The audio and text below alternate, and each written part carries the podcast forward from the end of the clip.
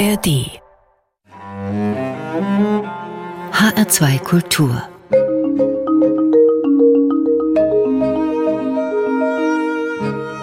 Doppelkopf Am Mikrofon ist Klaus Walter, mein Gast heute ist Dennis Ode. Guten Tag, Frau Ode. Hallo.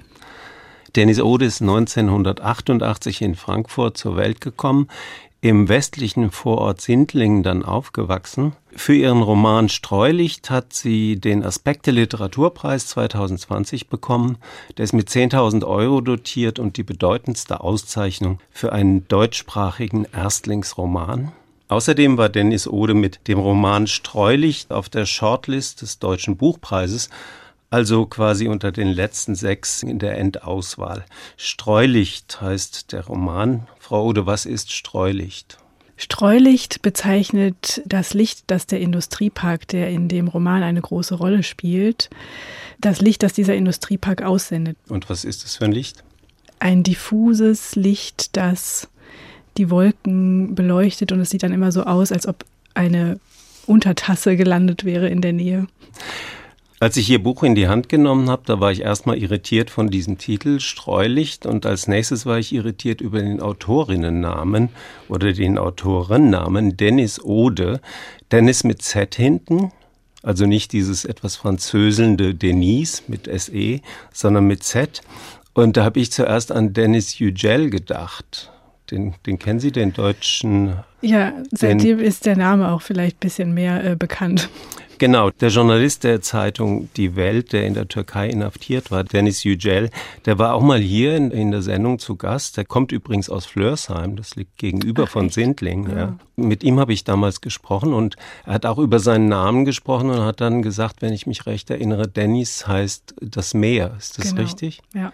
Und der Name ist dann geschlechterneutral, genau, genderneutral. Ist ein Unisex-Name quasi. Und es ist ein türkischer Name. Wie kommen Sie zu dem türkischen Namen? Zu dem komme ich, weil mein Vater aus der Türkei kommt. Ihre Mutter aus Deutschland? Genau. Okay. Wir wollen über Ihren Roman reden, Streulicht, der mich sehr beeindruckt hat, um das gleich vorwegzunehmen. Außer um dieses spezielle Licht, worum geht es noch in Streulicht? Also es geht um eine junge Ich-Erzählerin eben mit diesen zwei Namen, die an ihren Heimatort zurückkehrt und dort die Hochzeit ihrer besten Freunde Pika und Sophia besucht. Und während sie dort ist, erinnert sie sich eben an ihre Familiengeschichte. Also der Vater hat sein Leben lang in diesem Industriepark gearbeitet. Die Mutter kommt, wie gesagt, aus der Türkei. Und sie erinnert sich an diese Familienkonstellation, an die Mechanismen, die in dieser Familie vorherrschen und an ihre Bildungsbiografie. Also sie ist frühzeitig vom Gymnasium gegangen und hat dann ihre Abschlüsse auf dem zweiten Bildungsweg nachgeholt. Und wie es dazu gekommen ist und warum sie trotz dessen, dass sie eigentlich als Aufsteigerin gelten könnte, sich trotzdem nicht als triumphierende Person fühlt, dem versucht sie auf den Grund zu gehen. Das heißt, äh, sie war auch die erste in der Familie, die überhaupt aufs Gymnasium gegangen ist und war schon von daher für sich genommen nicht Aufsteigerin, aber sie war sozusagen vom Außenblick her als Aufsteigerin markiert genau. und hat aber da ziemlich viele Probleme auch mit der Schule im Schulsystem erlebt, die Sie sehr, sehr eindrücklich beschreiben.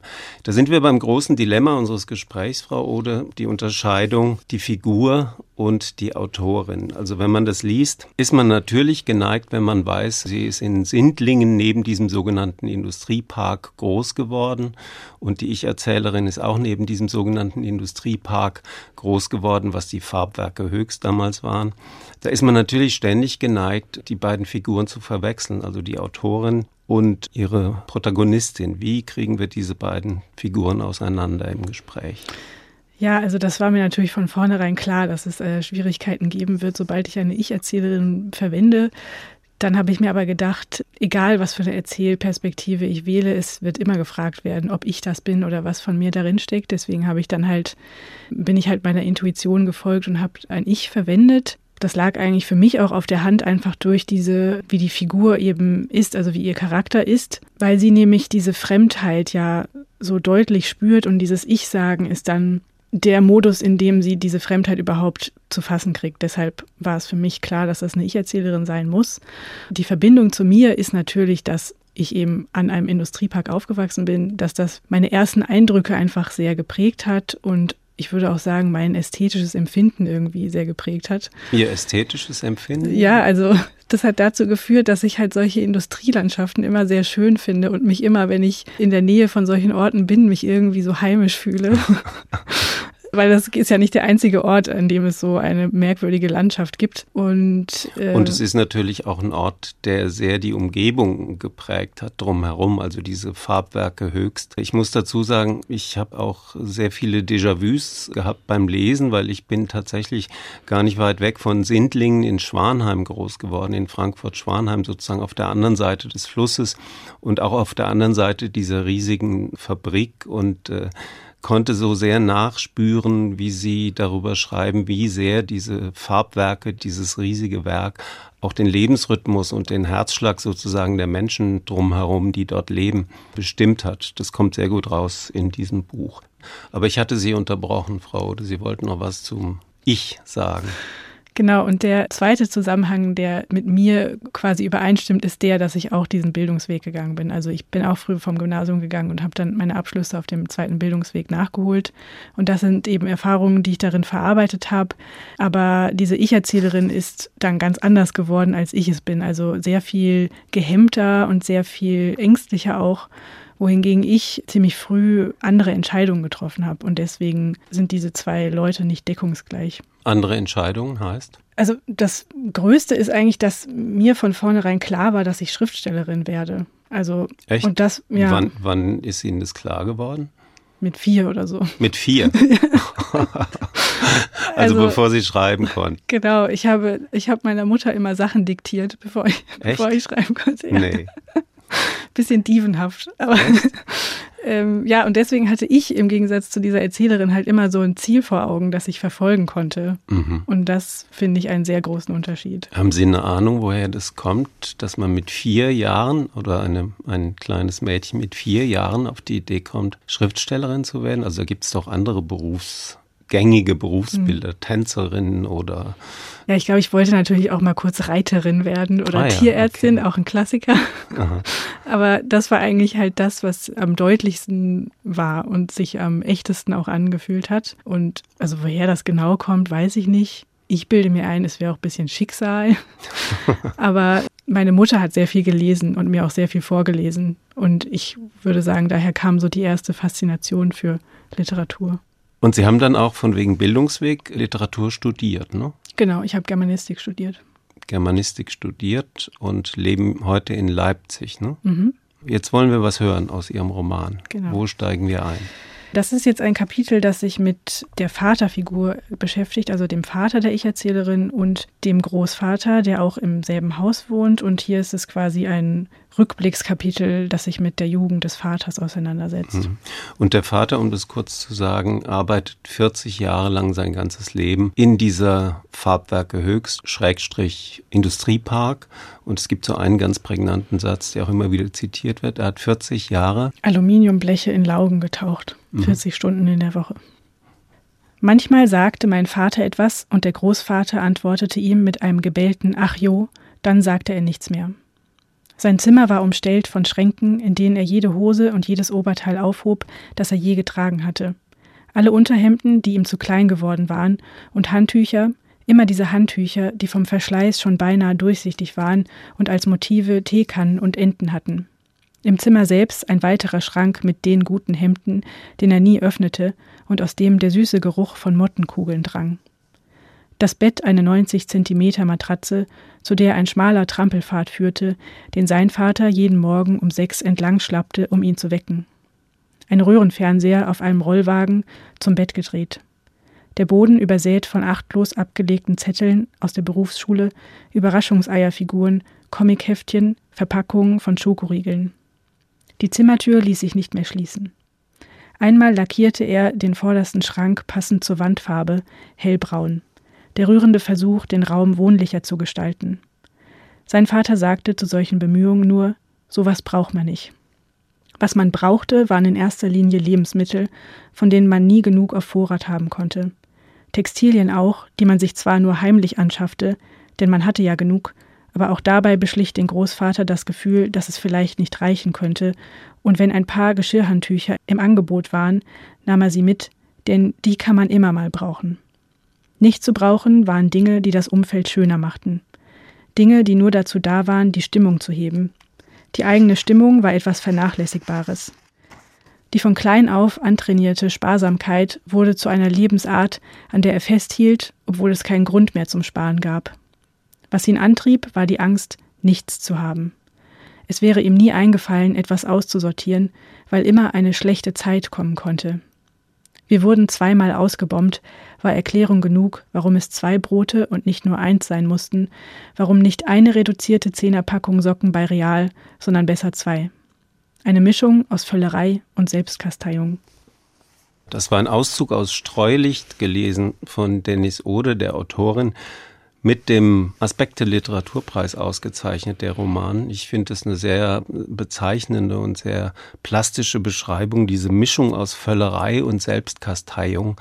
Es wird immer wieder geschrieben in den Kritiken über ihren Roman, sie kommt aus der Arbeiterklasse, beziehungsweise es ist Arbeiterklasse. Die Arbeiterklasse wird da endlich mal wieder sichtbar. Ich fühlte mich aber auch sehr an meine Kindheit in besagtem Schwanheim erinnert. Ich bin in einem sehr kleinbürgerlichen Milieu groß geworden und äh, die Lebensart, ich würde eher sagen, das ist Kleinbürgertum, oder? Oder so ein spießiges Kleinbürgertum. Diese Angst, man hat nicht genug zu essen oder man hat nicht genug von eben Handtüchern oder was würden Sie sagen? Ist es mehr Arbeiterklasse, mehr Kleinbürgertum oder überschneidet sich das? Ich weiß gar nicht, ob dieses Sammeln tatsächlich so sehr mit der Arbeiterklasse zusammenhängt. Also das würde ich eher so ein typisches Generationenphänomen auch bezeichnen. Also dass dieser Großvater eben den Krieg als Kind erlebt hat und daher so ein Trauma hat und das Gefühl hat, er müsste sich dagegen absichern, gegen so eine Zeit. Und dann ist es ja eben auch diese sehr spezifische Familiendynamik, dass früh Verlusterfahrungen in diese Familie eingedrungen sind. Also die Mutter des Vaters ist früh gestorben und dann auch die Mutter der Erzählerin. Diese beiden Figuren, der Großvater und der Vater, können damit halt nicht umgehen und können diesen Verlusterfahrungen nicht verarbeiten. Deren Reaktion ist eben Dinge anzuhäufen. Insofern würde ich gar nicht sagen, dass das unbedingt mit dem Arbeitersein zu tun haben mhm. muss. Aber ja, die Umgebung, in der diese Familie auch lebt, ist auf jeden Fall sehr kleinbürgerlich. Also die Pika und Sophia, die Freunde von der Erzählerin, sind ja kleinbürgerlich. Ja. Mhm, mh. Aber etwas höher angesiedelt. Ja. In einem Haushalt, der sehr stark von der Mutter bestimmt wird, beziehungsweise die Mutter ist sehr mhm. präsent, wird auch sehr plastisch beschrieben. Die Mutter der Freundin und äh, des Freundes der Protagonistin. Sie ist eine sehr souveräne, bürgerliche, ich würde eher sagen bürgerliche Frau, mhm. äh, die also es wird so schön beschrieben, dass im Bad alles an seinem Platz ist, die Schminke in dieser Schublade und so weiter. Also das ist kontrollierter und beherrschter als der Haushalt der Protagonistin. Und Sophia und Pika sind auch das Stichwort. Wir kommen nämlich zur ersten Musik, die Sie mitgebracht haben, Frau Ode die spielt quasi im Hobbykeller. Ist das ein Hobbykeller oder im Zimmer von äh, Pika, ne? Ja, so ein Partykeller, würde ich sagen. Partykeller. Und das ist eine Musik, die viel, viel älter ist als die Protagonisten. Die kommt aus dem Jahr 1970, wenn ich mich recht erinnere. Und ist auch vom Genre überraschend. Es ist nämlich Iron Man von Black Sabbath. Wie sind Sie darauf gekommen? Ich hatte den Song irgendwann zufällig wieder mal angemacht und der hat mich sofort an diese Umgebung, die ich gerade dabei war, auch zu beschreiben, erinnert und auch zum Teil an die Vaterfigur erinnert. Also dieser Iron Man, also ich glaube, es ist ja eigentlich so eine dystopische Erzählung, die in dem Song gemacht wird. Aber dieses Can he see or is he blind, das hat mich auch an den Großvater erinnert. Also irgendwie. Der Großvater, der fast blind ist. Genau. Und die äh, gesamte Stimmung von dem Song, fand ich, hat einfach zu diesen ersten Kapiteln, die ich geschrieben hatte, sehr gepasst. Ja, das kann man so sagen. Es ging mir sofort so, wo, wobei ich mit diesem Song aufgewachsen bin. Und äh, sie sind erst äh, fast 20 Jahre später überhaupt geboren worden. Mir war aber auch vor Augen bei dem Iron Man, eine Fabrikszenerie. Genau. Also der ja. eiserne Mann in der Fabrik, ja. beziehungsweise der Mann, der mit dem Eisen hantiert in der Fabrik und sich dabei die Hände und äh, auch sonst was am Körper kaputt macht. Wir hören den Iron Man Black Sabbath.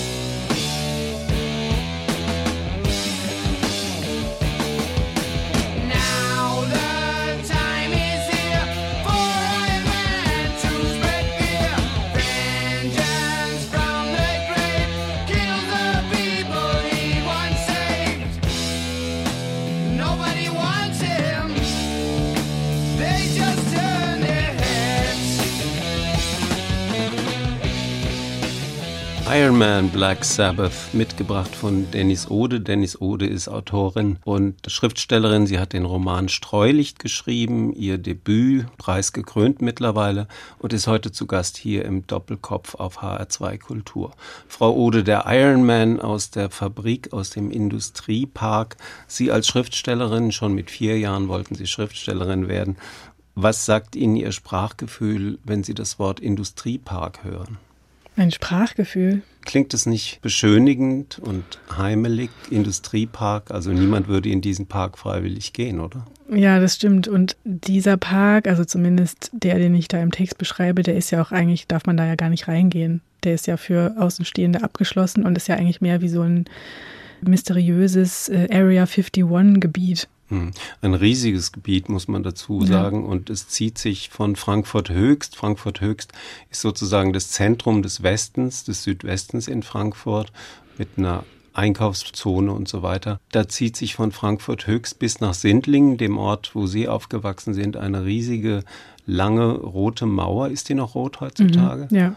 Die diesen sogenannten Industriepark quasi vom Rest der Welt äh, trennt. Und das ist ein sehr bestimmender Faktor auch im, im Stadtbild, im Straßenbild. Frau Ode, den Begriff Farbwerke Höchst kennen Sie noch aus Ihrer Lebenszeit? Ja, den kenne ich noch. Hm? Kennen Sie auch noch den Begriff Rotfabriker? Ja.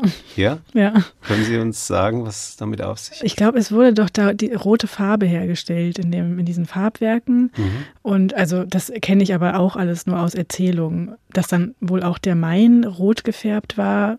Das weiß also ich wiederum ich, nicht mehr, aber es Also das wurde sein. mir, glaube ich, erzählt, aber ich mm. weiß jetzt nicht, also für mich ist das aber auch alles nur so historisch auf jeden mm. Fall. Und Folklore auch ja. ein bisschen.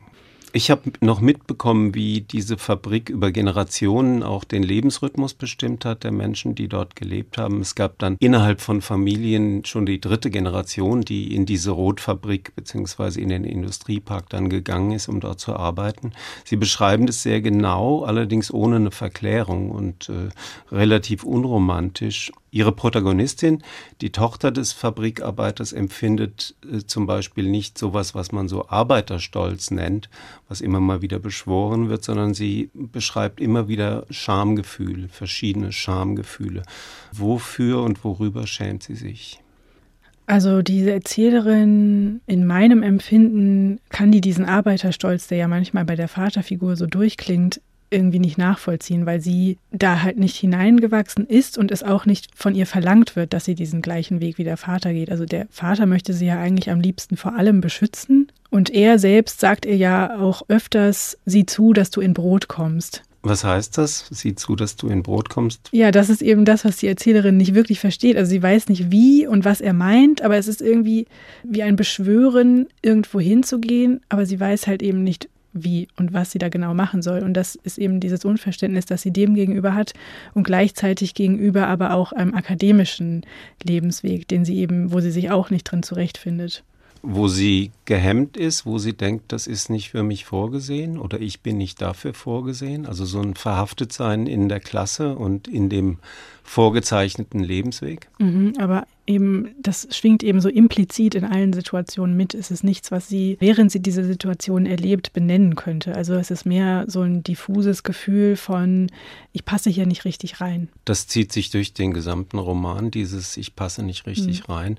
Und auch das in der Passage, die Sie vorhin vorgelesen haben, da kommt auch dieses, was man braucht und was man nicht braucht, was sehr rigide sozusagen abgegrenzt wird, das brauchen wir, das brauchen wir nicht. Zu den Dingen, die man nicht braucht, aus der Sicht des Vaters gehört zum Beispiel Literatur. Wozu braucht man das? Oder wozu braucht man akademische Bildung? Also das steht auch immer wieder so im Raum in gewisser Weise. Ja, das sagt er ja dann auch zu ihrem Studium. Also mein Eindruck ist, das braucht man nicht. Genau. sagt er. Genau, genau. Würden Sie noch eine Passage lesen, die uns jetzt in eine andere Richtung führt? Genau, also die Stelle, die ich jetzt lese, die spielt in der Grundschulzeit der Erzählerin. Da können wir uns vorstellen, da sind wir in der Mitte der 90er. Genau. Wir übten den Chemieunfall, wie wir auch den Feueralarm übten. Alle paar Monate schickte der Park sein Dröhnen durch den Ort, wie ein Riese mit rundem, weit offenstehendem Mund. Wann wurde vorher nicht bekannt gegeben, um eine möglichst authentische Situation zu schaffen. Einmal ertönte die Sirene mitten in der großen Pause, während Sophia mir in einer Traube aus Kindern Klatschspiele zeigte. Hinter uns starksten ein paar auf Eimerstelzen vorbei, ein Stück weiter flogen Softbälle durch die Luft. Der Ton erklang, und obwohl allen in den ersten Sekunden klar wurde, dass es nur eine Übung war, kam Bewegung in die Kinder. Das Stimmengewirr wurde lauter. Sophia und ich verloren uns aus den Augen, und dann stand ich vor einem blonden Jungen aus einer der höheren Klassen, er zog die Augen zu zwei schmalen Schlitzen zusammen. Was glotzt du so dumm? fragte er, und ich wendete den Kopf ab. Eins von diesen Kellerkindern hörte ich ihn hinter mir sagen, als ich loslaufen wollte, um den anderen zu folgen, die zum Eingang des Schulgebäudes drängten. Von diesen Kellerkindern hörte ich, und dann noch ein Wort, das auch mit K begann, aber ein anderes, dann ein harter Stoß in den Rücken, der näher kommende graue Asphalt, dann nichts. Dann lange, obwohl lang das falsche Wort ist, weil die Zeit aus den Angeln gehoben war, nichts. Als ich den Kopf hob, war der Schulhof leer. Ich sah, wie die Flügeltüren des Schulgebäudes aufgingen und zwei ältere Mädchen mit Zetteln in den Händen heraustraten. Als sie mich in der Mitte des Schulhofs liegen sahen, begannen sie zu rennen. Sie griffen mich links und rechts an den Armen und hieften mich hoch. Der Alarm war vorbei und der Unterricht hatte längst begonnen.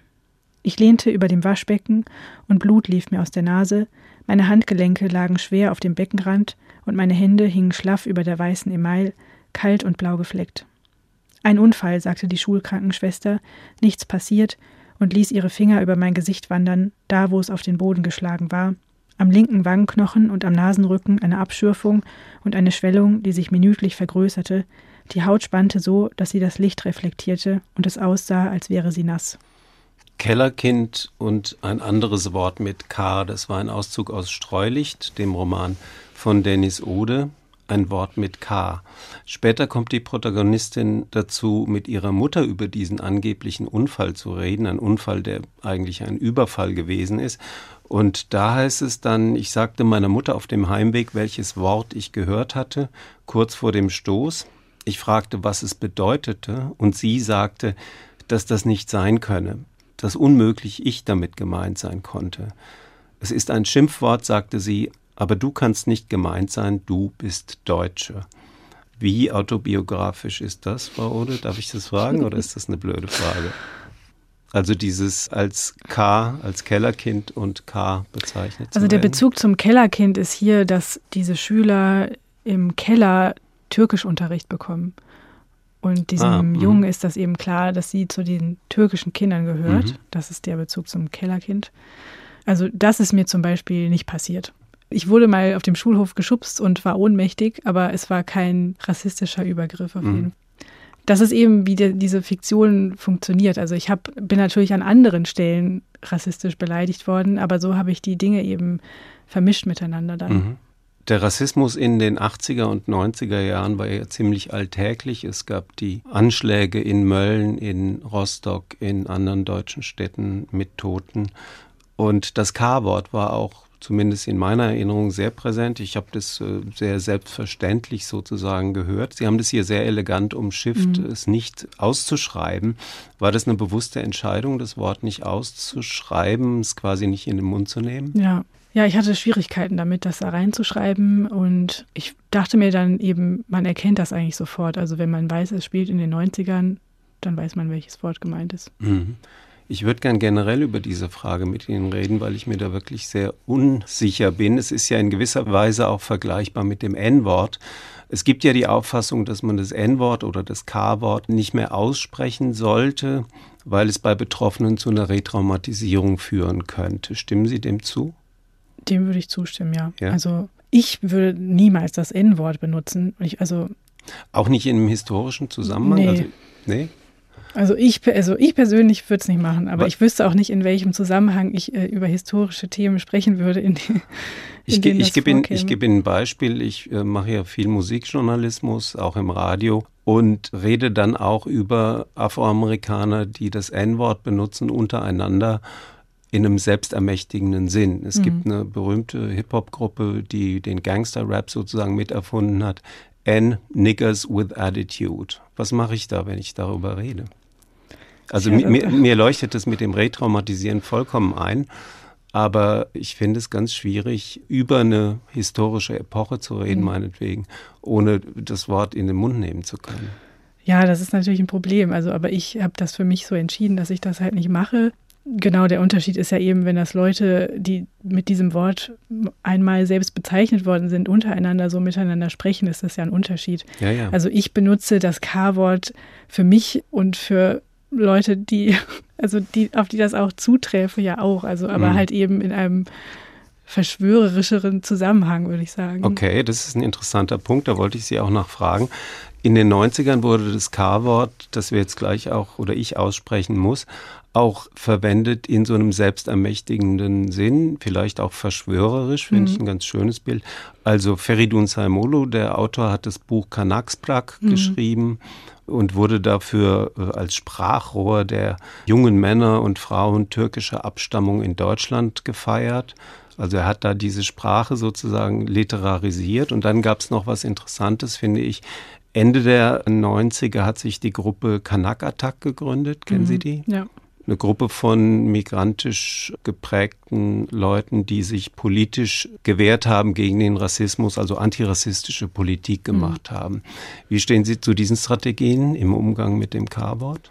Für mich ist da eben, kommt da noch so eine andere Sache mit rein, die auch, würde ich sagen, die ich dann auch mit dieser Erzählerin verarbeitet habe, dass ich zum Teil auch nicht so einen Zugang halt zu dieser Kultur habe und auch zu dieser migrantischen Selbstermächtigungskultur zum Beispiel auch nicht. Also ich spreche zum Beispiel auch kein Türkisch Mhm. und habe deshalb das Gefühl, Wie, wie kam das, darf ich fragen, dass Sie nicht Türkisch gelernt haben in der Ähm, Kindheit?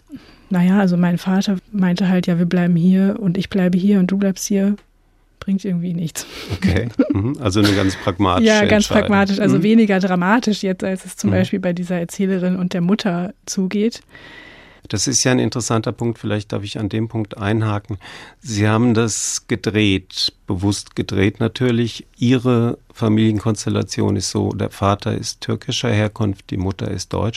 Im Roman ist es andersrum. Ist ja eher jetzt gesellschaftlich betrachtet eine ungewöhnlichere Konstellation, dass die Mutter aus der Türkei kommt und einen Deutschen heiratet. Was war das Motiv, das zu drehen?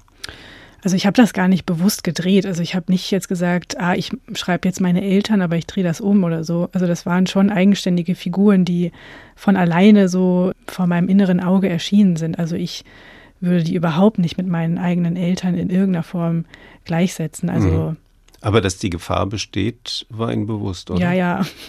Das ist ja jetzt auch passiert. Jetzt, jetzt erst, erst recht bewusst. Ja, also das wurde dann teilweise auch einfach übernommen, also dass dann über meine wirklichen Eltern so gesprochen wurde, als wären Mhm. das diese Romanfiguren.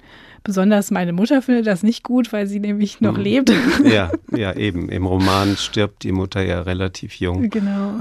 Haben Sie das also auch nicht gedacht als Schutz sozusagen für Ihre Eltern? Nee, also weil das halt eben gar nicht not notwendig ist, weil die das Mhm. eben gar nicht sind. Also, liebe Leserinnen und Leser da draußen, das sind nicht die Eltern von Dennis Ode. Definitiv nicht. Aber ich hatte Sie unterbrochen. Wir waren an dem Punkt, als Sie sagten, Sie, wie haben Sie gesagt, Sie fühlen sich nicht migrantisch? Nee, so würde ich es auch nicht ausdrücken. Aber zumindest so in meiner Kindheit und Jugend hat mir dieser Zugang zu dieser migrantischen Community einfach auch dadurch gefehlt, dass ich diese Sprache nicht gesprochen habe. Ich bin halt nicht in so einer Community aufgewachsen oder so. Und deshalb könnte ich, glaube ich, auch keine Position dazu beziehen, wie ich das finde, wie diese Gruppen, die Sie eben Mhm. angesprochen haben, wie die das eben machen, weil die halt auch eine andere Erfahrung gemacht haben als ich. Das heißt, Sie haben auch zum Beispiel keinen Zugang oder sind nicht Fan von deutschsprachigem, migrantisch geprägtem Hip-Hop? Ich mag einige Sachen schon, also, aber ich bin jetzt keine Expertin darin. Aber natürlich Haftbefehl mag ich trotzdem. Ah ja, okay. Was mögen Sie an Haftbefehl? Ich glaube, das ist einfach diese bestimmte Art von Frankfurt-Patriotismus, die, die mich da äh, anspricht. Offenbach aber auch. Ja, stimmt, das muss ich dann ignorieren. Also Haftbefehl der Frankfurt-Offenbacher Rapper, sagen wir so. Den hören wir jetzt nicht, wir hören was ganz anderes. Wir hören Mazzy Star. Warum Mazzy Star? Eine amerikanische Band, die in den 90er und Nuller Jahren relativ populär war. Genau, Blue Light heißt der Song, ja. Der Song hat mich erinnert auch an diesen Partykeller, über den wir eben schon gesprochen haben, Mhm. weil dort ja dieses Schwarzlicht ist Ah ja. und okay. eben dieses blaue. Es gibt eine Szene, wo die Erzählerin auf diesen Partykeller zuläuft und eben dieses blaue Leuchten schon sieht durch die Kellerfenster. Mhm. Und der Song hat mich daran erinnert. Ah ja.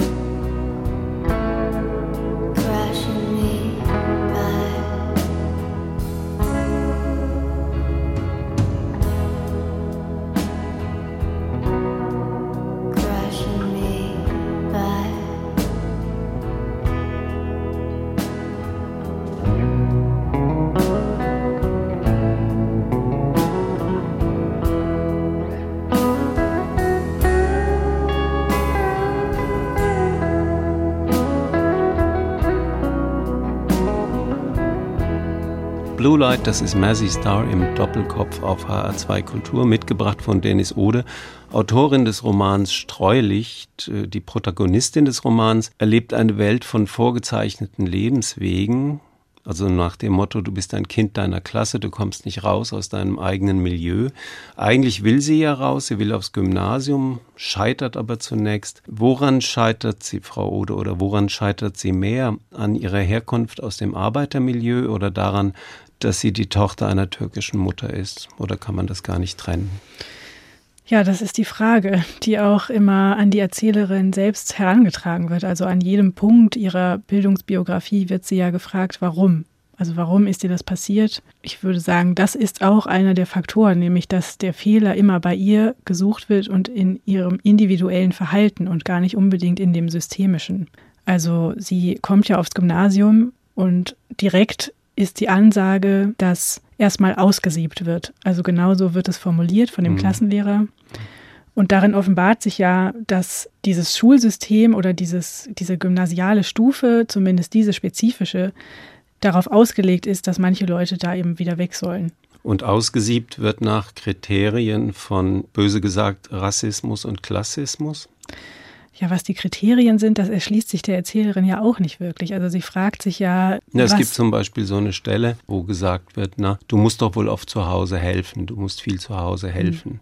Also wo sich der Lehrer oder die Lehrerin vorstellt, wie lebt dieses Mädchen und äh, dann sozusagen auf die Stereotypen von Klasse und Herkunft zurückgreift. Genau, bei dieser Figur wird das dann sehr explizit begegnet. Der, also Janzo heißt die Figur, die begegnet ihr an der Abendschule.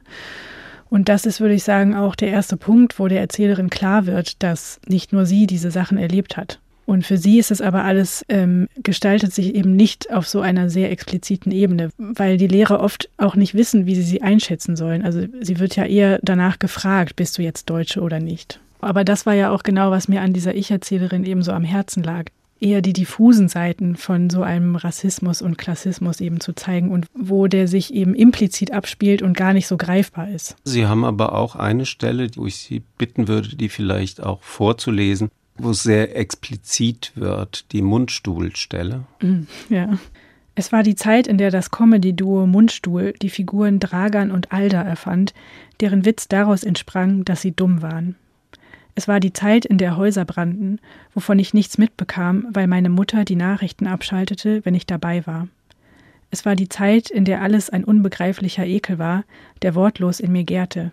Es war die Zeit, in der ich mit meiner Mutter im Auto saß und sie fragte, was eine Schmiererei an der Ortsausfahrt bedeutete, am westlichen Tor des Industrieparks, von wo aus man kilometerweit nichts als geschwungene Röhren sehen konnte, Schornsteine und verwinkelte Straßenzüge, durch den Fluss geteilt.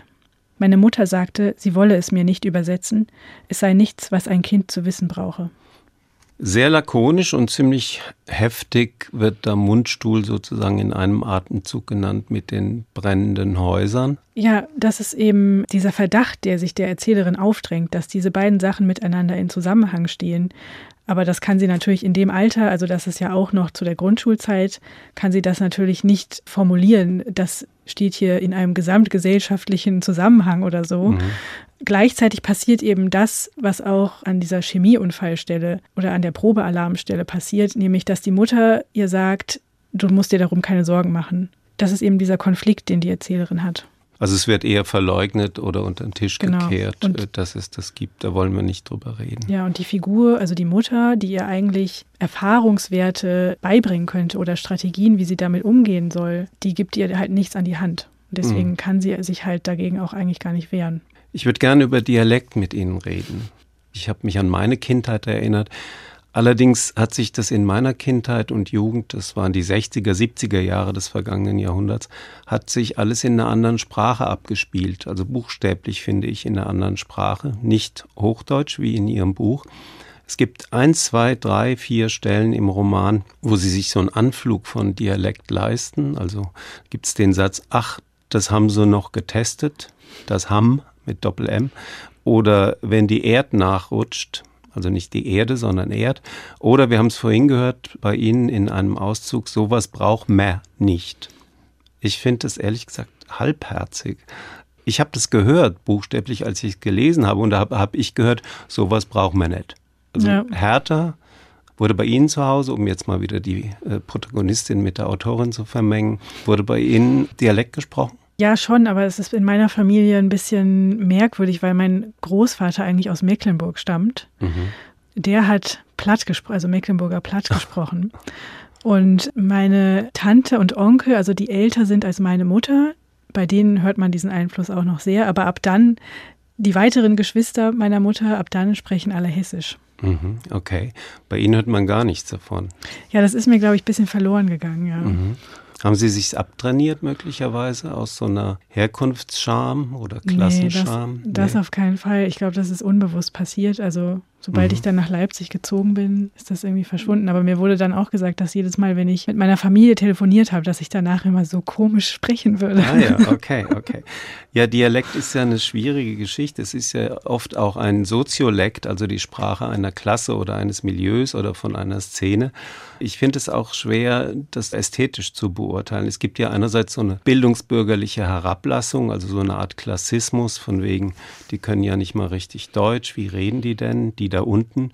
Es gibt natürlich auch gerade in Hessen so eine folkloristische Verklärung oder Feier des Dialekts, also die gutmütigen, gemütlichen Hessen, das reicht ja vom blauen Bock über die Rottgau Monotones bis Badesalz, wenn man so will. Wie sehen Sie das? Ja, das war eben auch genau das, was ich vermeiden wollte, dass eben auf so eine Schiene zu ziehen, dass der hessische Dialekt irgendwie in Zusammenhang stünde mit Ungebildetheit oder so. Mhm. Das war eben genau der Grund, warum ich es nicht so in so einem breiten Hessisch aufgeschrieben habe. Und dann eben auch, weil ich ja den Versuch unternommen habe, das nicht unbedingt so regional zu verorten. Also es ist ja nie ein tatsächlicher Ortsname genannt in dem Text. Und ich habe schon dann den Anspruch gehabt, dass es sich auch an anderen Orten Deutschlands hätte abspielen können. Und deswegen habe ich das dann mehr in so eine allgemeine Mündlichkeit versucht mhm. zu übersetzen. Ich würde Ihnen gern was vorlesen, Frau Ode, und zwar ein Text. Ich sage Ihnen nicht, von wem er stammt. Ich könnte mir vorstellen, dass Sie ihn sogar kennen. Aber es geht nicht um ein Ratespiel, sondern es geht um den Inhalt. Wenn man vom Zentrum in die Vorstadt kommt, gelangt man von einem Gebiet, in dem gutes Französisch gesprochen wird, in eins, in dem die Leute schlecht sprechen. Das heißt, in dem das Französische unterschiedlich stark mit Patois vermischt ist, abhängig von Alter, Beruf und Aufstiegswillen.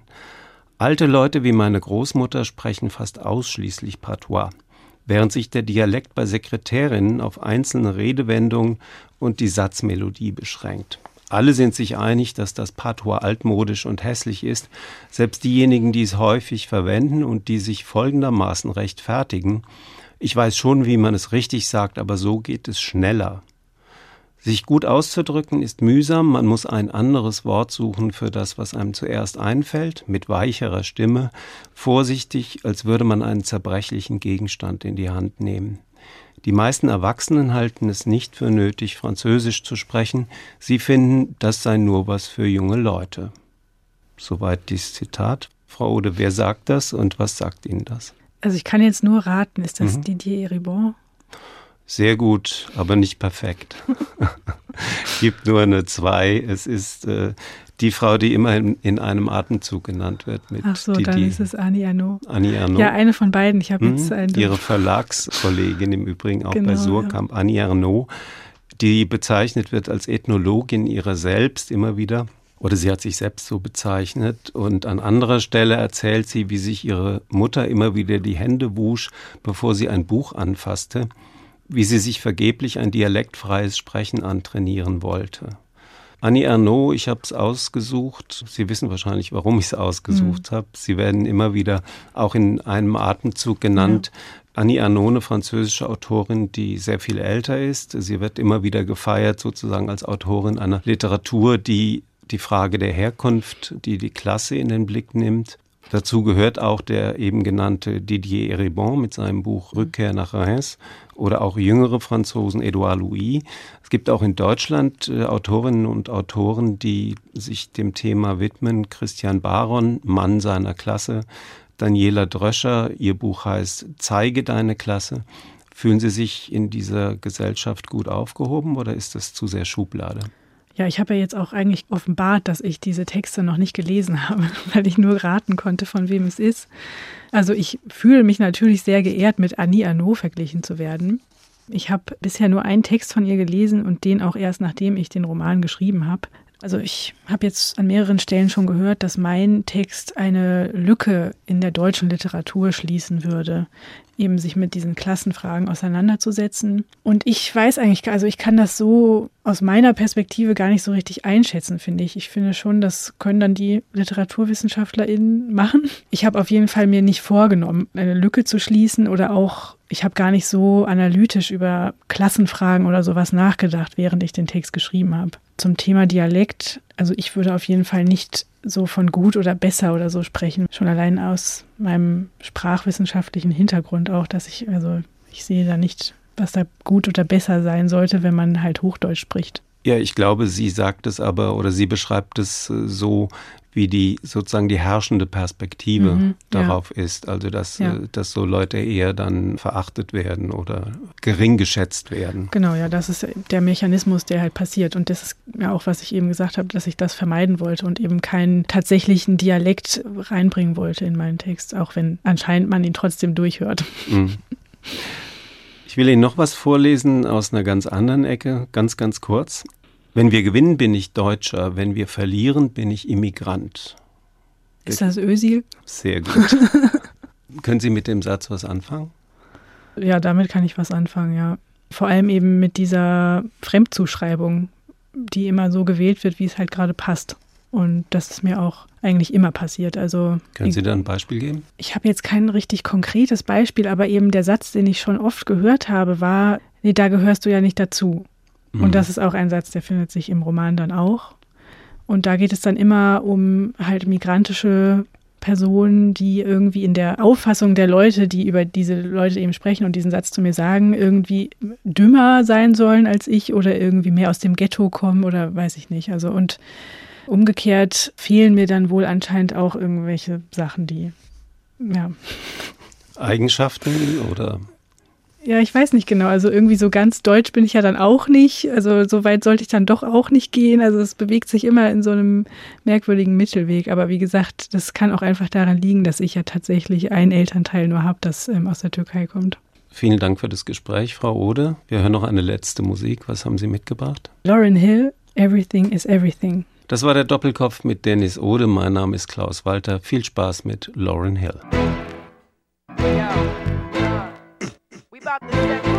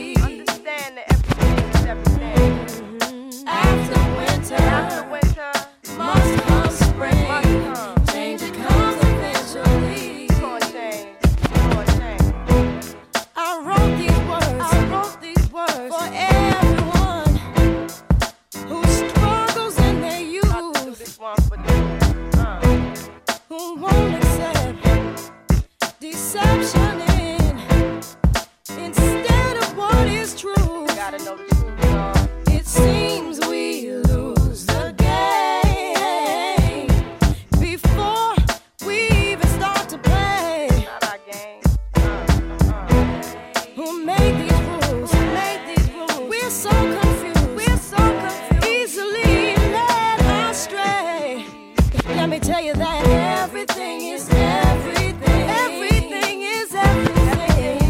Everything is everything. Everything. After winter must come spring.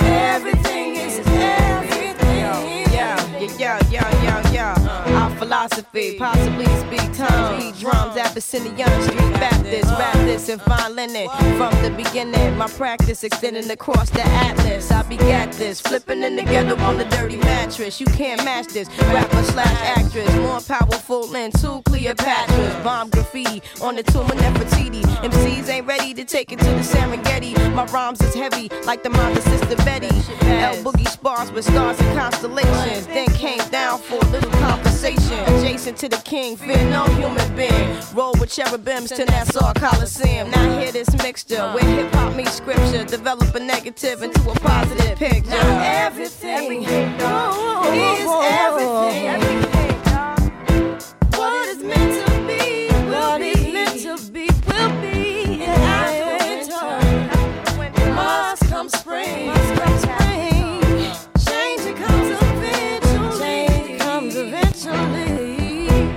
Sometimes it seems, sometimes it seems we'll touch that dream, we'll touch that but dream. Things come slow and not at all. They come slow, and the ones on top, the ones on top won't make it